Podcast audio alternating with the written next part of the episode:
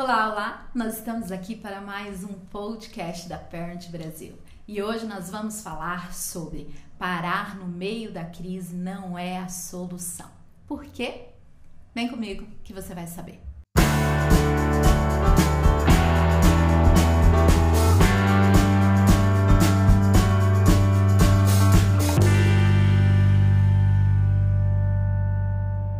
Olá, eu sou a Jaqueline Vilela, sou a CEO da Parent Coaching Brasil e o intuito deste podcast é trazer informação relevante na área parental e também para você que é um profissional parental, para que você consiga exercer o melhor de você. E hoje o tema é parar não é a solução. Nós estamos diante de uma crise e Jaqueline, o que que eu faço no meio dessa crise? Eu devo paralisar? Eu devo não fazer nada? Eu devo deixar todos os meus projetos de lado?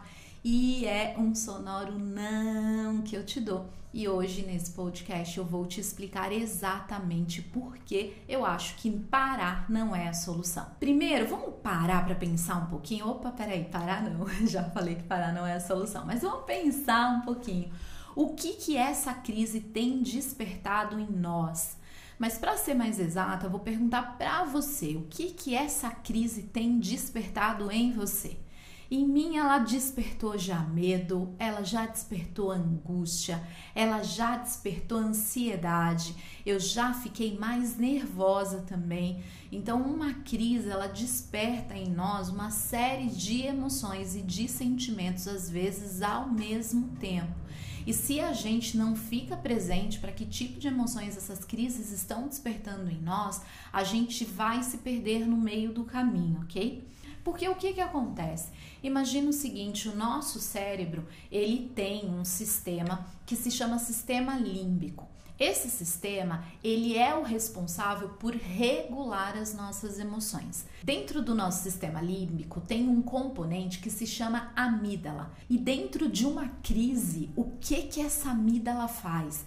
Quando a gente começa a sentir muita incerteza e muita insegurança, a nossa amígdala é sequestrada. Exatamente. Esse é um termo que foi usado pelo psicólogo americano Daniel Goleman, sequestro da amígdala. O que que acontece? Você começa a ter uma reação emocional muito descontrolada e o nosso sistema límbico começa a não funcionar mais como essa parte de levar o equilíbrio, de manter as nossas emoções sob controle, tá? Quando algo muito inesperado acontece, que foi é, é exatamente o que a gente está passando nessa crise, nesse isolamento social, a nossa amígdala ela aciona automaticamente o nosso sistema de defesa. E ela interrompe imediatamente a informação para o nosso é, córtex frontal o que, que é que o nosso córtex frontal faz? Ele é simplesmente o responsável, gente, pela racionalização, pelo planejamento.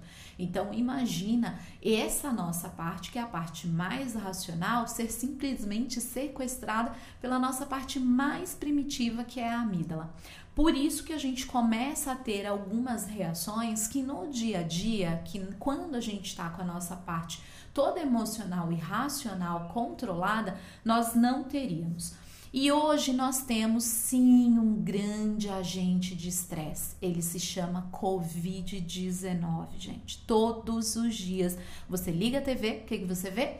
Morte, doença, desemprego, né? Você tá com medo, pode ser alguém próximo a mim, pode ser a minha mãe, o meu pai, o meu filho, o meu marido. Tem pessoas que continuam trabalhando, às vezes você tem parente que tá aí no front, que tá saindo para trabalhar, que tá sob mais risco. Tem aquelas pessoas que de fato são do grupo de risco, as pessoas idosas, as pessoas hipertensas, as pessoas que têm diabetes. Então existe tantas variáveis, a gente não conhece, noticiário fala que tem muito, outros falam que tem pouco. É, você pode ter contato direto com alguém que já começou a passar fome e tudo isso causa um colapso, causa um grande nível de estresse que gera pra gente o que a gente chama de ressaca emocional. O que, que é essa ressaca emocional? A gente tem uma inundação de hormônios dentro da gente principalmente o cortisol, que é o hormônio do estresse. E nossa ressaca emocional faz com que nós percamos essa é, possibilidade, essa possibilidade não, essa capacidade de raciocinar, de planejar. Então, este é o cenário. Eu quis colocar esse cenário aqui para você só para que você entenda que tudo isso que você está sentindo aí dentro de você é perfeitamente normal. Agora, dá pra gente paralisar aí? Não dá, porque olha só, a gente vai ter que tomar uma decisão. O que fazer, Jaqueline? Primeiro, você precisa trabalhar conscientemente, agora que você sabe o que está acontecendo aí, muito provavelmente a sua amígdala sequestrou a sua capacidade de racionalizar, você está tendo uma ressaca emocional, está aparecendo uma panela de pressão ou está cheio de altos e baixos, e agora você vai precisar conscientemente diminuir os níveis de, de cortisol. Você vai precisar conscientemente diminuir a pulsação da amígdala, ou seja, retomar a sua parte racional para que você consiga tomar decisões mais assertivas. E a partir daí, porque quando a amígdala toma o controle, ela entra no módulo que a gente chama de luta e de fuga. Então, algumas pessoas, esse pode ser o seu caso, tá muito descontrolado. Isso é um módulo de, de luta. Eu tô uh, me descontrolando muito com os meus filhos, eu tô me descontrolando muito com o meu cônjuge, eu tô prestes a explodir, eu tô muito irritada, eu tô muito reativa. E isso é a sua amígdala trabalhando no módulo de luta. Ou então você pode se ver muito no modo de fuga, ou seja, já que eu paralisei, eu tô ou tá em negação, ah não, não é tão grave, ah não, não quero ver TV, ah não, não quero ver noticiário, mas não naquele modo saudável, porque realmente eu não acho saudável a gente ficar ali 24 horas por dia uh, na frente da TV vendo essas notícias horríveis do Brasil e do mundo, mas também eu não posso me alienar e simplesmente me recusar a admitir que hoje nós temos um problema e que hoje o mundo tem um problema. E aí, dentro do que me cabe, como é que eu me posiciono dentro desse pro problema, tá? Então você pode conhecer pessoas que estão no modo de fuga, você pode ser a pessoa que está no modo de fuga ou então no modo de luta, mas no modo ruim. O nosso modo de luta aqui normal é o de ir para ação, ou seja, quais as ações que eu tenho que tomar para diminuir os meus níveis de cortisol, para diminuir a pulsação da minha amígdala. Por isso que eu digo que este é um momento que fazer uma atividade física não é supérfluo. Ok? Cuidar da sua saúde mental, seja fazendo uma meditação, seja é, é, continuando os seus atendimentos de coaching, os seus atendimentos psicológicos, isso vai te ajudar a diminuir o nível de cortisol, ok? E aí, você, o que, que você vai fazer?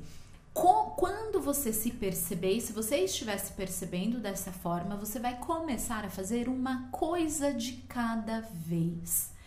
Então, para isso, você vai estruturar, você precisa ter pelo menos uma rotina mínima em funcionamento e vai começar a olhar o que eu preciso fazer, uma coisa de cada vez, para que eu consiga avaliar as minhas perspectivas futuras, ok?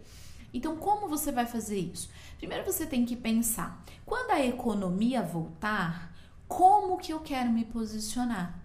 Porque, inclusive, tem um podcast anterior que eu super aconselho que você ouça, onde eu digo que as crises são cíclicas. Então, nós sabemos que nós vamos entrar numa parte, numa fase muito difícil da nossa economia, mas como a economia ela é cíclica e as crises são cíclicas, nós vamos sair dessa. E quando nós sairmos dessa, se você entrou no modo da amígdala de fuga, você vai sair do jeito que você entrou e quando a crise acabar, você não fez nada para se reinventar.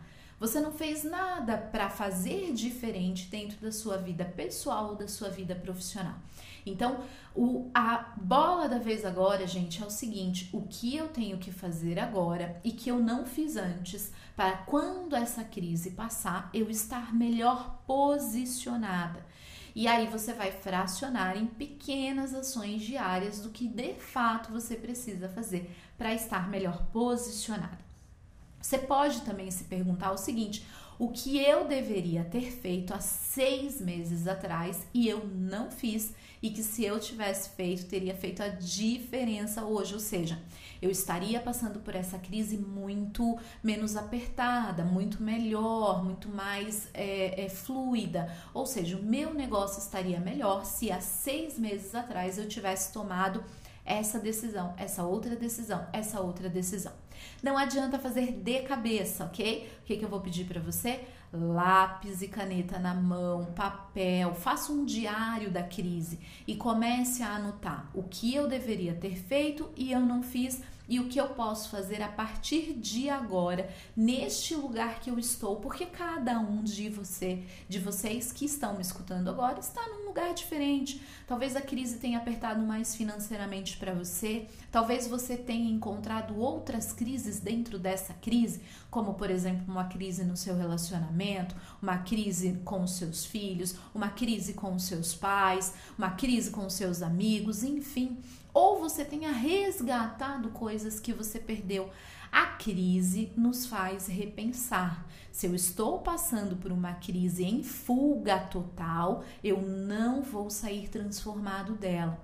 E antes que a gente se volte para o outro e pense, poxa vida, fulano devia estar tá fazendo tal coisa, ciclano devia estar tá fazendo tal coisa, vamos fazer primeiro em nós, vamos ser nós a esta grande mudança. Então, Pare agora e reflita: o que eu tenho que fazer hoje para quando essa crise passar eu melhor?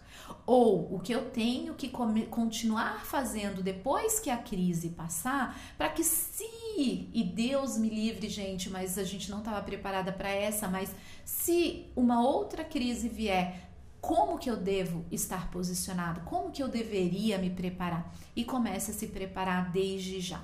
Paralisar não é a solução, tá bom?